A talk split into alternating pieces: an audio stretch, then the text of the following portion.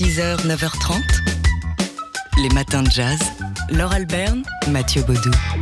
Alors, ce week-end, c'est le Disquaire Day qui, cette année, en 2022, donc se déroule en deux temps. Samedi, ce samedi, le 23 avril, et puis une session, une autre session le samedi 18 juin. On vous en reparlera. Alors, le Disquaire Day en France, c'est le Record Store Day, c'est-à-dire la fête euh, des magasins qui vendent des disques. C'est une euh, journée euh, pour bah, valoriser ce métier et toute cette filière du disque, et notamment celle du vinyle. Pour l'occasion, sont réédités des albums mythiques ou alors édités pour la première fois des bandes qui étaient cachées au fond d'un tiroir. C'est le cas de ce Mingus enregistré, ce live de Charles Mingus dont on vous parlera, on vous reparlera demain dans Pokéson le Jazz, enregistré il y a 50 ans, c'était en août 1972 au club de jazz londonien, le Ronnie Scott. Euh, un Miles Davis aussi, un double LP live enregistré avec l'une des dernières grandes formations de Miles Davis ou encore deux lives de Bill Evans à Buenos Aires en 1979 et ce sera euh, la, la, première euh, édition officielle euh, de, ces deux concerts. Une réédition d'Art Paper aussi à l'occasion euh, des 70 ans euh, du label Contemporary, Art Paper and the Rhythm Section. Larry Coriel aussi, Vince Guaraldi avec cet album enregistré en 1964 avec des, des, images de baseball et de Charlie Brown et de Snoopy sur la couverture. Enfin bref, plein de d'objets collector pour les amateurs de vinyle. Il y a aussi des événements chez votre disquaire préféré. Allez-y, renseignez-vous sur le site disquaird.fr pour faire le tour des festivités. 6h, 9h30, les matins de jazz. Laure Alberne, Mathieu Baudou. Hier, il y a eu du monde encore euh, dans le studio de TSF Jazz et c'était drôlement joyeux. Oui, c'était le flûtiste Magic Malik qui est venu avec toute sa bande dans le Daily Express de Jean-Charles Doucan pour présenter euh, son nouvel album Beat, qui est la réunion d'influences euh, caribéennes avec le tambour K et l'afrobeat. Magic Malik, le flûtiste qui était avec Massé Lasser au saxophone, Mathilda Haynes à la guitare, Maëlys Maron au piano, Zaf Zafa à la basse et Maxime Zampieri à la batterie, tout ça avant un concert qu'ils ont donné hier soir à la Dynamo de Pantin. Ils ont joué et ça a donné ça.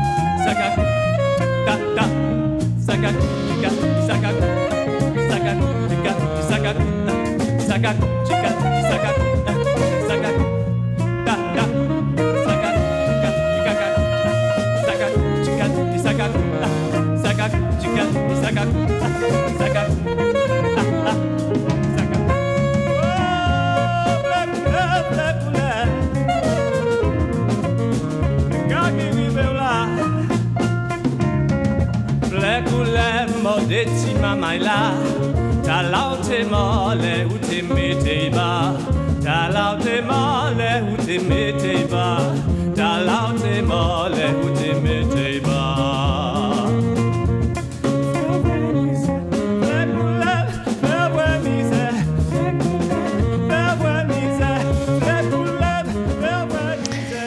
Une voix singulière, singulièrement à part dans le jazz français que celle du flûtiste et chanteur euh, Magic Malik qu'on écoutait ici euh, donc hier en direct dans Daily Express avec l'équipe avec qui il a enregistré son nouvel album K Afrobeat, euh, donc où il mêle l'influence du tambourka, enfin la culture du tambourka guadeloupéen et euh, l'afrobeat euh, donc africain euh, et nigérian en particulier. C'est un projet qu'il a présenté hier soir à la Dynamo à Pantin et ce dans le cadre du festival Banlieue Bleue.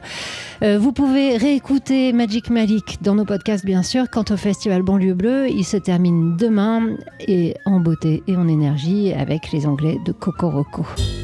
6h, 9h30, les matins de jazz. Laure Alberne, Mathieu Baudou.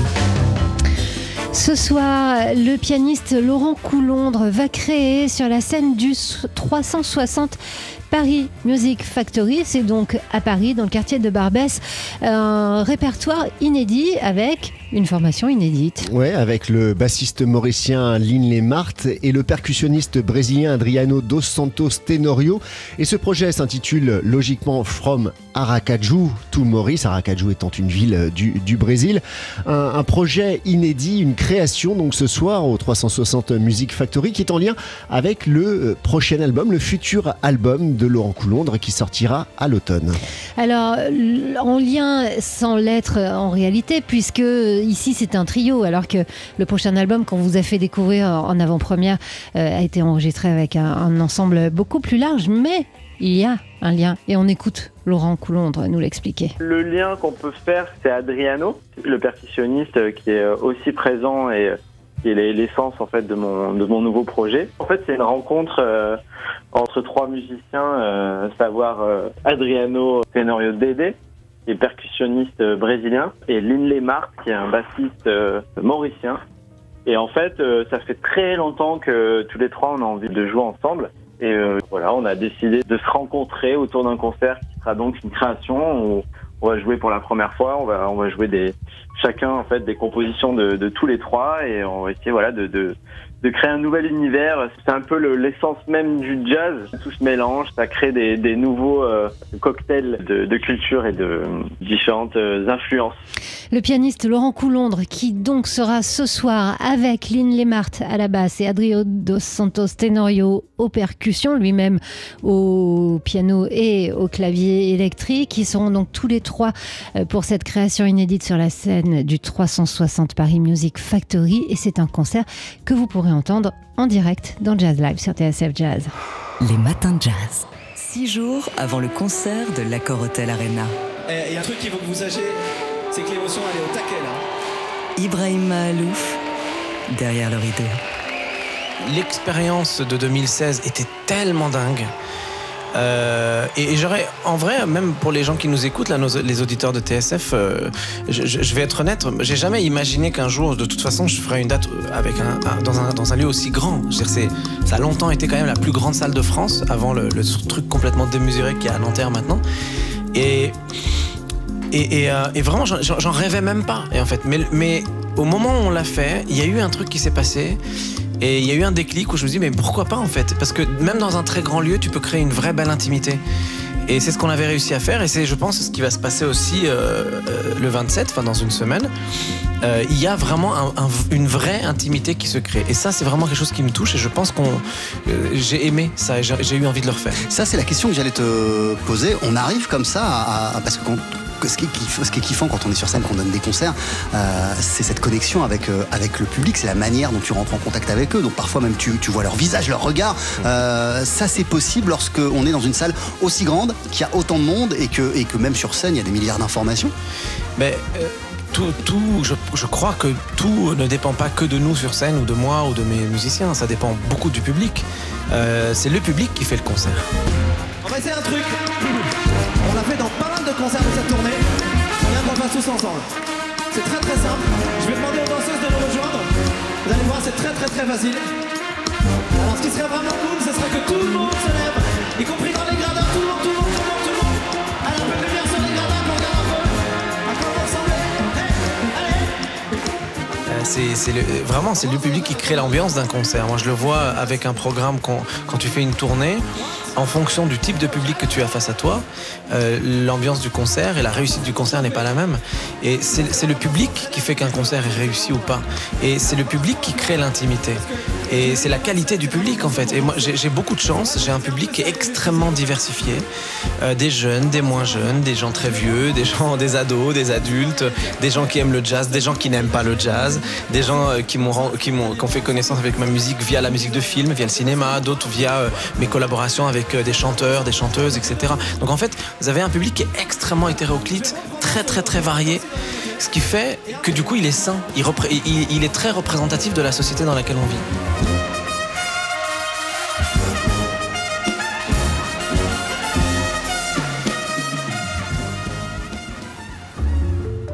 Les matins de jazz. De l'œil à l'oreille.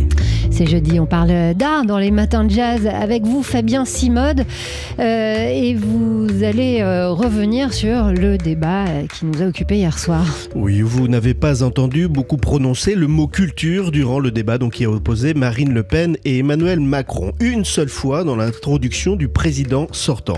La culture n'est jamais un enjeu hein, dans une présidentielle, mais cette fois, elle s'est retrouvée coincée euh, dans toute la campagne entre des sujets graves comme la guerre en Ukraine, l'écologie, l'immigration et le pouvoir d'achat. Alors pour savoir ce qu'en disent les candidats, il faut aller lire leur programme. Et là aussi, eh bien, c'est deux salles, deux ambiances. Alors, c'est ce que vous avez fait, hein, d'aller lire leur programme. Et vous notez que la candidate du RN parle de patrimoine quand Emmanuel Macron, lui, parle de culture. Oui, le choix des mots n'est pas anodin. Marine Le Pen ne s'est jamais illustrée pour son intérêt pour la culture et la culture le lui rend bien. Un collectif de 400 artistes a encore appelé dans le monde à lui faire barrage. Du coup, la candidate du Rassemblement national ne parle pas de création ni même d'éducation artistique, seulement de patrimoine qui doit participer pour elle au redressement moral du pays, plus en phase avec les thèmes euh, chers à l'extrême droite. Pour Marine Le Pen, je la cite, le patrimoine est l'expression parfaite de la civilisation française et c'est pourquoi il faut le préserver. Car selon elle, le patrimoine serait en danger, saccagé même, ce qui est quand même un peu exagéré. Alors parmi les mesures proposées, la création d'un service national du patrimoine de 6 mois renouvelable pour les 18-24 ans. Autre mesure, tripler à 1 d'euros le budget de restauration des monuments historiques. Pour cela, la candidate hein, veut prendre la moitié du 1% artistique consacré à la création et la détourner vers la protection des monuments. Mesure qui dit bien le désamour entre Marine Le Pen d'une part et les artistes d'autre part. Alors dès lors, qu'adviendrait-il du ministère de la Culture? La candidate RN n'en dit rien, mais l'on peut supposer qu'elle supprimerait le ministère pour en faire un simple secrétariat euh, d'État comme le proposait Éric Zemmour. hein. Et quand Marine Le Pen propose un programme, Emmanuel Macron, lui, présente un bilan. Et un bilan plutôt positif. hein. L'examen du quinquennat, comme nous l'avons fait dans le magazine d'Arleuil euh, le mois dernier montre que le président a été présent sur tous les fronts dès 2017. Le patrimoine, l'accès à la culture, le soutien à la création. C'est lui qui est à l'origine, par exemple, du loto du patrimoine et de la mission confiée à Stéphane Bern, qui sont, de l'avis de beaucoup, une réussite. Lui encore qui a couvert le dossier des restitutions hein, des biens culturels à l'Afrique. Nous en avons euh, souvent parlé ici. Dossier hautement sensible que les politiques et les spécialistes mettaient sous le tapis depuis 50 ans. Lui, toujours, qui est à, à l'origine aussi du passe culture. Hein. Vous savez, cette réserve d'argent euh, qui permet aux jeunes d'aller au théâtre, au musée ou d'acheter des livres. Et qu'en est-il pour le secteur de la création? Eh bien, en faisant appel à Ansem Kiefer au Panthéon et à Daniel Buren à l'Élysée, deux artistes déjà multi-consacrés, Emmanuel Macron n'a pas montré la même audace que pour le patrimoine. Mais il se défend en soulignant qu'il a non seulement préservé le régime des intermittents du spectacle, mais aussi sauvé le secteur de la culture en mobilisant plus de 14 milliards d'euros pendant euh, la crise sanitaire. En tout cas, contrairement à Marine Le Pen, c'est bien aux artistes qu'il s'adresse désormais dans son programme. Premièrement, il promet euh, de, de confier de nouvelles commandes publiques aux jeunes artistes. Deuxièmement, il veut accélérer la bascule numérique en euh, créant ce qui est à la mode des métavers européens afin, dit Macron, d'offrir de nouvelles expériences culturelles numériques. Bref, je vous l'avais dit, deux salles, deux ambiances. Fabien Simode, euh, rédacteur en chef du magazine d'art L'œil, euh, qui a scruté pour nous les programmes des deux candidats en matière de culture. Fabien, vous restez avec nous, on vous retrouve dans une demi-heure. Et si on ouvrait l'œil pour parler d'art? Les matins de jazz? De l'œil à l'oreille. C'est jeudi, on parle d'art avec Fabien Simode du magazine d'art L'œil. Euh, Fabien, vous nous emmenez à Venise. Et oui, puisque samedi ouvre la 59e édition de la Biennale d'art contemporain de Venise. Alors pour ceux qui ne connaissent pas encore l'événement, la Biennale de Venise est à l'art contemporain, ce que le Festival de Cannes est au cinéma, le rendez-vous incontournable de l'art contemporain. Le monde entier se retrouve à Venise pour la Biennale qui va durer 7 mois jusqu'au 27 novembre, ce qui nous laisse le temps lors euh, aller. Alors, la Biennale de Venise, c'est deux choses. Une grande exposition internationale et des pavillons nationaux. Euh, L'exposition a été confiée cette année à une commissaire italienne, Cecilia Alemani, qui a repris le titre d'un livre pour enfants de l'artiste surréaliste Leonora Carrington, The Milk of Dream, le lait des rêves. Son propos est en plein dans l'air du temps, hein, la place des minorités et des femmes dans l'art. C'est pourquoi une majorité de femmes et de personnes non binaires, comme on dit, a été invitée à exposer parmi les plus de 200 artistes inscrits au générique. Et pas seulement des jeunes artistes, puisque l'exposition entend, et c'est assez nouveau aussi, faire redécouvrir le travail d'artistes femmes trop vite oubliées par l'histoire. Alors il y a ça, mais la Biennale de Venise, c'est aussi des pavillons nationaux ou internationaux. Et oui, sur le modèle non plus de Cannes, mais cette fois de l'Eurovision. Alors près de 40, euh, de 80 pardon, pays présentent partout euh, dans Venise des expositions au sein de pavillons officiels. Les États-Unis, la Bolivie, euh, l'Afrique du Sud, le Portugal, la Mongolie, la Lettonie, le Cameroun. Tout le monde est présent sur la lagune pour montrer le meilleur de sa création Alors c'est le cas du pavillon français, confié cette année à Zideb Zedira, cet artiste né de parents algériens immigrés en France, qui a reconstitué un café, réalisé un film qui évoque, à partir de ses souvenirs et de ses archives, sa propre histoire et sa propre relation à l'Algérie, pardon, non sans nostalgie euh, et humour. Alors notons aussi que l'Ukraine est présente à Venise avec un pavillon confié à Pavlo euh, Makov, qui est un artiste de Kharkiv. La Russie, elle, a fermé pavillon sur décision euh, non pas des autorités, mais des commissaires et des artistes russes qui ont décidé de se retirer de la biennale en soutien à l'Ukraine. Fabien Simode, rédacteur en chef du magazine d'art L'œil et donc futur juré, on l'a compris, de l'Eurovision. Et si on ouvrait l'œil pour parler d'art?